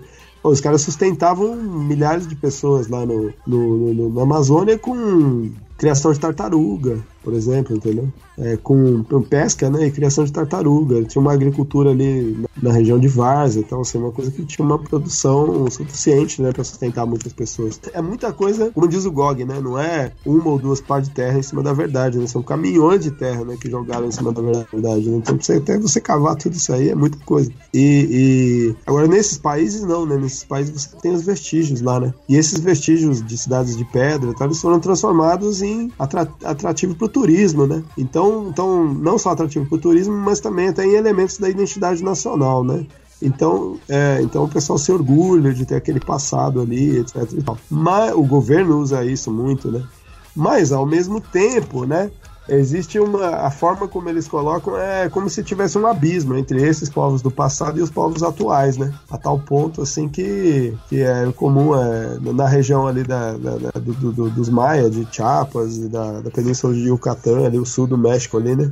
É comum você ouvir historinhas sobre isso, assim, né? Do turista chegando e falando, nossa, essas cidades maia, hein? É, onde foram parar esses maia, né? Ah, somos nós, né? Os caras de lá dizem, não, somos nós, nós somos descendentes dos maia, né? As línguas maia ainda são muito faladas lá, né? Então, é, não existe um, um corte entre essas populações do passado e as populações atuais. As línguas que eram faladas são as mesmas de hoje, que foram se transformando. São as mesmas, é, são descendentes daquelas pessoas que estão lá nesses lugares, né? É, e isso aí, às vezes, é, é, a ideologia do, do, Estado é fazer um corte entre essas duas coisas, né? É, então dizer, por exemplo, no México é muito comum, né? É dizerem às pessoas, ah, se você não fala mais a língua indígena, você não é mais indígena. Agora, se você tivesse uma. Imagina, tudo isso é uma questão de, de, de, de formação, de educação e de comunicação. Se você tivesse uma grande campanha do governo Você fica martelando cabeça das pessoas. Um, dois, cinco anos, entendeu? Dizendo para as pessoas: olha, não é porque você perdeu a língua que você não é indígena. Olhe para. Converse com a sua família, olhe para o seu passado. É, veja de onde que seu pai e sua mãe vieram, seus, seus avós, não sei o que. Você vai descobrir que você também é indígena. Tenha orgulho de ser indígena. Imagina se tivesse propaganda assim na televisão. Entendeu? É, Dentro em breve você mudaria a cabeça das pessoas assim, rápido, entendeu? Porque é evidente lá. Você vai para lá, você olha as pessoas todas assim, você olha para aquelas estátuas, para aqueles monumentos, entendeu? E os, né, lá você tem muitas vezes assim gravado em pedra, né, o, a face, né, do, do- do que eram aqueles antigos reis, né? É, você olha para as pessoas de hoje assim, você fala, cara, olha só, velho, é, é o mesmo rosto, né? Então é, é muito evidente a conexão. E no entanto, eles mantêm. É um exemplo impressionante, velho, do que pode ser uma, é, do que são essas ideologias de Estado nacional na, na América Latina, de como elas conseguem manter a gente afastado dessa herança indígena.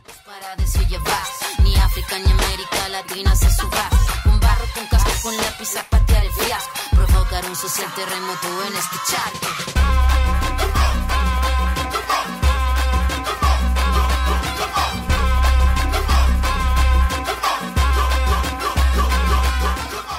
E, mesmo, eu acho que no Brasil isso é muito forte, até porque vários países aqui da América do Sul, né, e também da América Latina em geral, tem é, a língua, as suas línguas nativas como línguas oficiais, né? O Paraguai é um caso, são Isso. é, tem o- Paraguai, o- Bolívia, Equador. é, enfim, e, e no Brasil a gente não, não tem isso, né? E, e ainda os povos indígenas que mantêm essa língua, eles acabam te- tendo que sendo obrigados a falar o português, a seguir a religião ocidental e vários outros fatores.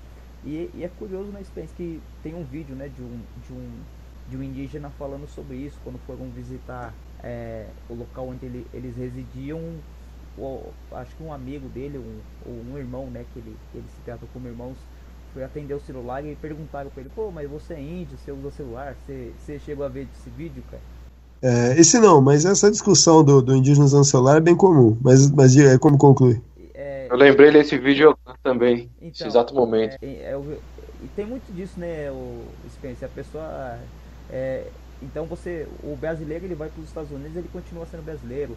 É, só que o índio, Sim. do celular, ele deixa de ser indígena, é, indígena né? Na, Exato, na é. faculdade, É. quando a gente teve história indígena, essa discussão era eterna né, dentro do, da, dos alunos, com, os alunos lá.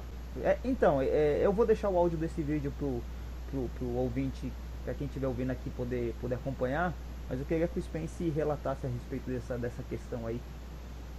Não é isso, isso aí é mais um elemento, né, que é jogado para fazer as pessoas. É, é muito doido, é como você é, é é uma você fazer a pessoa acreditar que ela é diferente e ela é quase que como inimiga, quase que como é, né, totalmente distinta daquilo que é, às vezes, que tá na própria família dela, né, velho? Que é o pai dela, a mãe dela, o avô, a avó, entendeu? O bisavô, a bisavó, né? É, a pessoa começa a ter mais identificação com o que ela vê lá que vem de Hollywood ou vem da Globo, entendeu? Do que com o que tá na família dela. Isso é, é um absurdo, né? Como que você consegue deixar as pessoas tão alienadas em relação ao seu próprio passado, em relação à sua própria ancestralidade, né? É, a gente fica, eu fico sempre impressionado com isso. E isso se baseia nesse tipo de preconceito, né? Que é construído, que é totalmente artificial, né? Totalmente artificial, porque é, não tem. é, você, o in- o indígena, indígena não é uma condição transitória,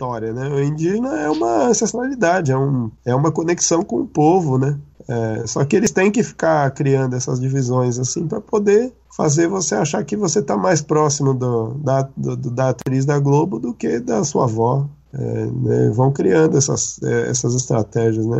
É, é, é, é bizarro, mas funciona, né?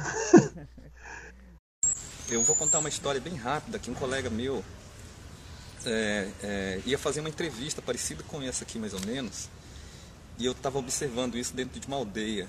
E aí na hora que ia começar a gravação, o rapaz que estava gravando não era indígena e era muito pouco, era totalmente desavisado sobre as questões indígenas. E aí isso é engraçado porque no momento que ele falou assim, pode começar a falar, aí o telefone do meu parente tocou. E aí ele falou, não, espera aí que eu vou atender. Aí ele atendeu o telefone, na hora que ele terminou de atender, o rapaz que estava entrevistando falou assim, ué, mas você não é índio? Como é que você, seu celular toca e você tem celular e atende celular? Aí esse camarada, colega, parente olhou para o rapaz e falou assim: Ah, meu amigo, se você acha que eu não posso usar celular, eu vou ter, nós vamos ter que estabelecer aqui um regimento e você não vai poder comer mamão, nem maracujá, nem farinha, nem açaí, nem peixe assado. Você não vai poder tomar banho todos os dias e, por favor, não use a palavra Brasil, porque essa palavra é nossa, é do, do nosso povo. Então, se você acha que as relações devem se dar nesse formato, vamos estabelecer aqui os limites de maneira regimental. Né? Aí eu acho que essa fala é interessante, porque o que eu estou dizendo é o seguinte, é que a sociedade brasileira tem que saber o que, que é ser indígena, né? É, e desmontar essa generalidade, porque índio, na verdade, o, o, meu parente Daniel gosta de brincar e dizer assim que índio é um metal. Né? Quem tiver dúvida, vá lá na tabela periódica, tem um metal chamado índio, que tem número atômico, massa atômica, né? e eu não sou isso. Né?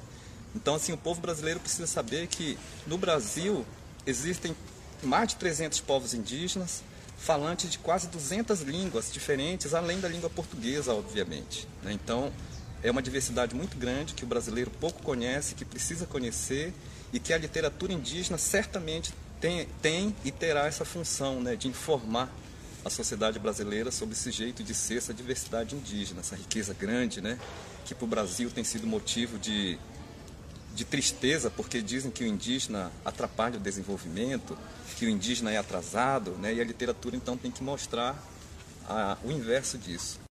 Só concluindo, isso daí é sempre uma necessidade de classificação, né? Quando o indivíduo tem um celular, ele deixa de ser indígena. Quando o indivíduo tem um celular, ele deixa de, de pertencer a uma classe e tem uma ascensão para a classe B por conta de um, de, um, de um celular. Ou ele deixa de ser comunista porque ele tem um celular, né? É impressionante. São estratégias. Coisa, né? São estratégias.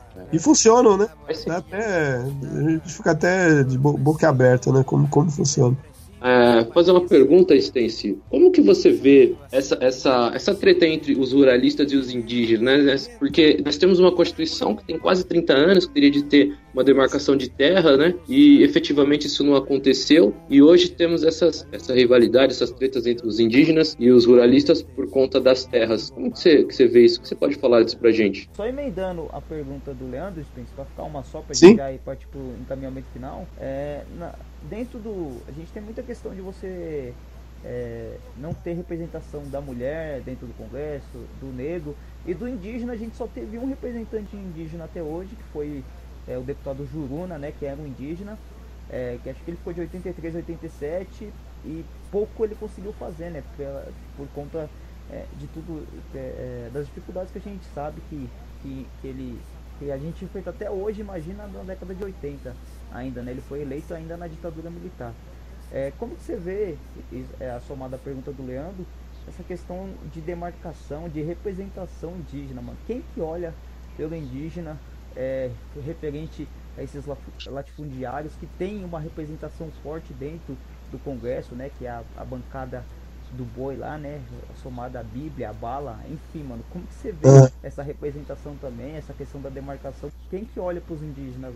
Então, é, isso aí é, é, vou fazer uma analogia interessante. É assim, o que predomina hoje na América Latina, que tem mais destaque, até porque as pessoas em vários lugares, as pessoas já tiveram essa experiência de eleger representantes e tal. Em alguns lugares a coisa não foi tão difícil, tão bloqueada como aqui. Então tem muito lugar onde o pessoal já elegeu prefeito, vereador, deputado, indígena. É, tem muitos lugares onde isso aconteceu. E as pessoas perceberam que, no fim das contas, isso aí não, não era aquilo que se esperava, porque o sistema da, da, da, democracia representativa, ele por si só ele é problemático, né? É, isso é todo um debate que daria para mais uma hora de conversa. Mas, enfim, é, o, o, que predomina é a discussão sobre a autonomia, né, das comunidades. Então, na autonomia, você muda o sentido da discussão. Então, você é como se fosse assim: você não está lutando para você participar, ter o direito de participar do, do Lula Palusa ligado? Porque você sabe que eventualmente vai ter um ou outro mano que vai ter o. Vai participar do Lula Palusa lá, mas não necessariamente isso vai. Você tá lutando, na verdade, para fazer o festival no seu bairro. Entendeu? Não para fazer o Lula Palusa, que é o festival organizado pelo outro, lá nas condições dele, tá? Então autonomia é isso, autonomia é o autogoverno, é você construir a, a, sua própria liderança, o seu próprio debate dentro da sua própria comunidade, né? Não você participando do sistema do outro, porque o, se você for ficar tentando participar dentro do sistema que o outro construiu lá, você vai estar tá, é, dentro de um jogo viciado, né? Que foi inventado pelo outro, né? Ninguém tem garantia de que você vai, vai, muitas vezes você vai ficar tentando a vida inteira, não vai conseguir, porque é uma roleta viciada, né? Então é, a forma, é você dar as costas para isso e você dentro das próprias comunidades você se organiza, né? Essa é a luta da autonomia. América Latina fora, isso aí é muito comum, né? Não só em comunidades indígenas, né? Mas eu falo disso aí às vezes aí no movimento rival, já, já tive discussões aí já aí com gente famosa dos escritores do hip hop aí, isso, né? Eu falo, pô, vocês têm que lembrar que o hip hop surgiu ele não surgiu como um, um, projeto de integração, né, velho? Ele surgiu muitas vezes assim, não é do tipo, eu vou participar da, do, do, do da roda que tá lá em Hollywood ou da roda que tá lá em na Broadway, é, eu vou fazer a roda aqui no meu próprio bairro. É, isso, é, e, e, isso tem muito a ver com a formação política também que, que acontecia muito também de muita gente ali é, e que era a, é, o que eram os Black Panthers, né? Movimentos como Black Panthers. E o movimento Black Panthers era um movimento da, pela autonomia, né? É, não era, era, era um movimento assim, tipo, vamos fazer a nossa política aqui no nosso bairro, em primeiro lugar, vamos nos organizar aqui, antes da gente ficar tentando espaço lá na política do outro, porque a política do outro, quem dá as cartas é ele. Então a tendência a ele ter cartas na manga e roubar a gente aí na mesa dele, da, da roleta dele, é muito grande. Vamos fazer a nossa política aqui. Então essa, essa é a tônica, né? Pergunta, a outra pergunta era outra... Quanto, quanto a uma Constituição que tem quase 30 anos e que fala, fala da, da demarcações de terras dos, ah, dos sim, índios. Isso. Então, é, isso aí, é, essa parte da, da questão é a seguinte, né? A gente tem mais uma vez aí, eu acho que. Eu acho que, inclusive, às vezes, algumas pessoas que fazem a defesa da causa aí também, às vezes, é, de, dão uma escorregada. É, eu acho que quando a gente está discutindo a questão da demarcação de terras, que é esse debate que tem com os ruralistas, o que, que os ruralistas ficam tentando dizer, né? Isso já tem várias peças aí de propaganda, de jornalismo, que eles vão nesse discurso. Eles vão dizer assim pro, pro sujeito da cidade: olha, isso aí que os índios estão querendo é um privilégio. Eles têm. Você tá aí apertadinho aí na cidade aí, e eles estão querendo ter direito a uma quantidade enorme de terra. Eles índio não tem, não pode ter direito a tanta terra porque ele não produz. E, e o coitado do agronegócio está exprimido aí com essa história de ficar tentando criar terra indígena em todo lugar, etc, etc, etc. Tem uma. Qual que é a, o truque aí, né? O truque é querer colocar você da cidade, da periferia, pobre, trabalhador, a favor do ruralista e contra o índio como se o índio fosse um folgado que está pedindo um privilégio. Entendeu? Quando, na verdade, o que acontece é o contrário. Na verdade, eles estão querendo desviar a atenção deles mesmos. Porque a pergunta que precisava ser feita é a seguinte: não, mas peraí, mas é, como é que essa terra toda aí está distribuída? Vamos fazer uma. Vamos botar isso aí na, na, na mesa e fazer o cálculo. E você vai ver é, indivíduos e famílias que são proprietários de milhares de hectares, entendeu? Milhões de hectares. Entendeu? E de onde que veio essa propriedade? Você vai olhar lá no passado, você vai ver que isso aí muitas vezes foi distribuição de terra devoluta, entendeu? Que foi feita, entendeu? De um jeito obscuro que ninguém sabe como, entendeu? Eu, aí as pessoas ficam fazendo essa defesa de que não, isso aí foi construído com o suor da nossa família, não sei o que. E a gente sabe que tem, o Brasil tem um passado de grilagem, tem um passado de apropriação de terras públicas, entendeu? Em muitos lugares. Eu não estou dizendo que todo mundo é desonesto, mas também não, não, é todo mundo que é honesto, não, sabe? Em primeiro lugar. E em segundo lugar, a gente também a gente tem que pensar isso em termos é, constitucionais, né? De um debate, ou seja, um debate de nação, entendeu? Quer dizer, qual é o sentido de você ter essa distribuição desigual de terra? E eles estão querendo justificar, eles estão querendo dizer que eles têm direito a ter muito mais terra do que você, porque eles produzem para você, né? Tem aquelas propagandas do agro, né? É, que o agro abastece a sua geladeira, né? Mostra a sua geladeira cheia de fruta, graças ao agro, né? Então, é, ou seja, mas é isso mesmo que as pessoas querem? Será que é isso mesmo? Será que eu, eu pelo menos, eu, minha família não tem terra nenhuma, entendeu? Eu, eu, eu não tenho terra nenhuma, mas eu gostaria de ter entendeu? E, e, e, por que que eu não posso ter? Se tem um monte de família aí que, que teve isso aí de mão beijada, entendeu? O que que justifica? O que que justifica? Entendeu? Quer dizer, você tem um apagamento de um passado para criar uma situação atual e dizer, e o que que justifica? Milhões de pessoas vivendo apertadas, passando mal nas periferias das grandes cidades do país, né? Então, assim, sinceramente, se você tivesse uma distribuição de terras no país, entendeu? Não afe- afetaria muito pouco os povos indígenas, entendeu? Quem seriam os grandes afetados se você fosse fazer justiça na distribuição de terras são os latifundiários. E eles fi- ficam tentando desviar a discussão. Essa que é a verdade. Porque as terras indígenas, a maioria delas está na Amazônia, em lugares remotos. Não são lugares para onde as pessoas das cidades vão querer ir. As pessoas querem terra no interior de São Paulo. Eles querem terra no interior do Paraná, no interior do Mato Grosso do Sul, em Minas Gerais, entendeu? Vamos fazer a distribuição de terra nesses lugares? Distribuição equitativa? Isso aí eles não querem fazer, não querem essa discussão, né? Então, ou seja, ao fim e ao cabo, a discussão que, tá, que as pessoas ficam tentando colocar embaixo do tapete é a discussão da reforma agrária. É isso. Soy porque. Soy porque soy porque soy porque yo. Yo soy libre porque pienso. Voy por la marginal donde los reales. Ô Spencer, a gente tá partindo pro final aqui e a gente sempre deixa aqui, pede pro convidado dar uma dica cultural aí, mano. Um, di um livro, um documentário, é, um CD, enfim, alguma coisa que possa acrescentar culturalmente aí. É, ô Leandro, você já tem alguma coisa aí?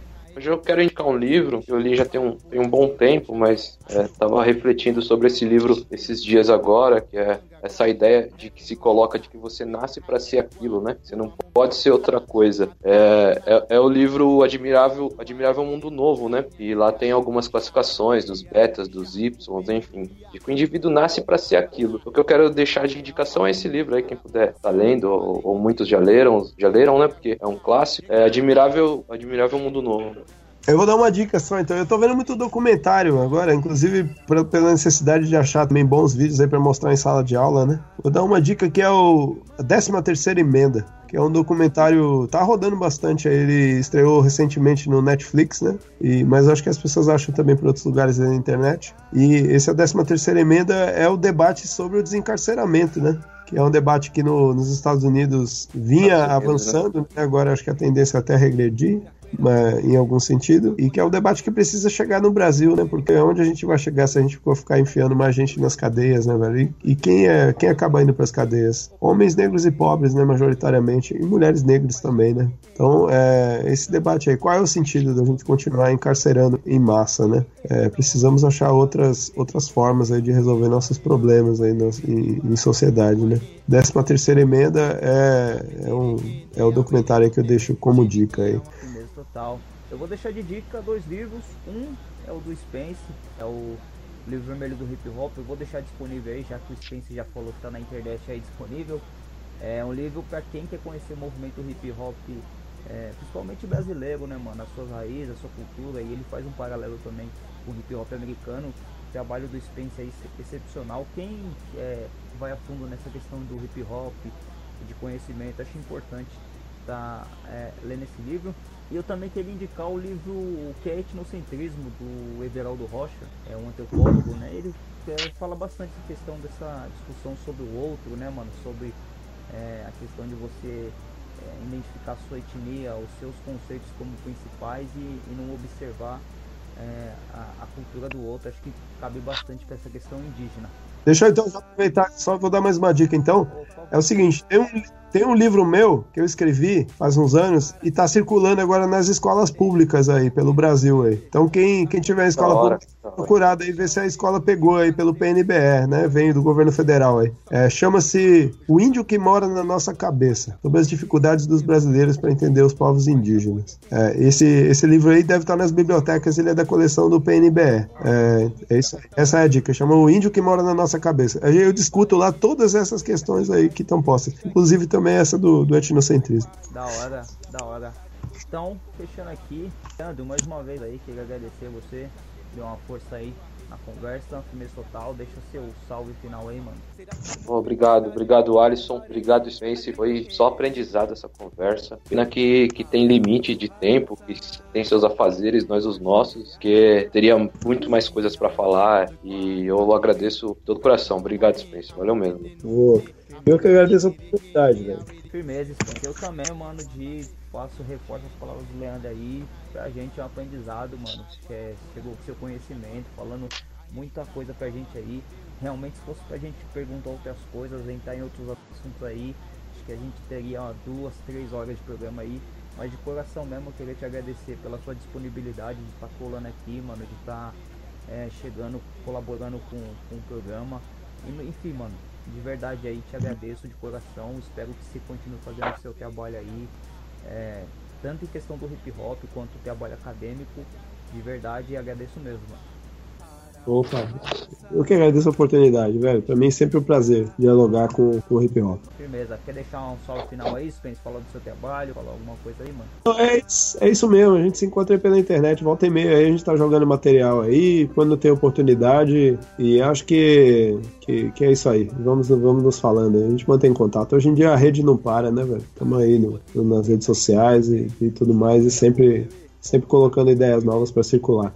Eu tenho uma coluna mensal, velho, quiser, quem quiser acompanhar aí no Desinformemos, que é um site mexicano, desinformemonos.org, é, Desinformemonos, é, e, e internacional, que, enfim, tô sempre publicando umas ideias lá também. Alô, Alisson, tudo de bom? Vida longa aí ao. Ô, valeu, valeu, Space. Valeu, Obrigado, mano. Bom dia, boa tarde, do dia eco apel ape, soque aguata, a rapa, rechuca, chembora, repa, joa, re, daja, oi, hanenda, enderi, quache, ai, quawa, será para mumbe, utarenye, e combarei, anrinye, enei. Ara o peixe cheia, mau apa, raça, o peixe é cheia, uma ou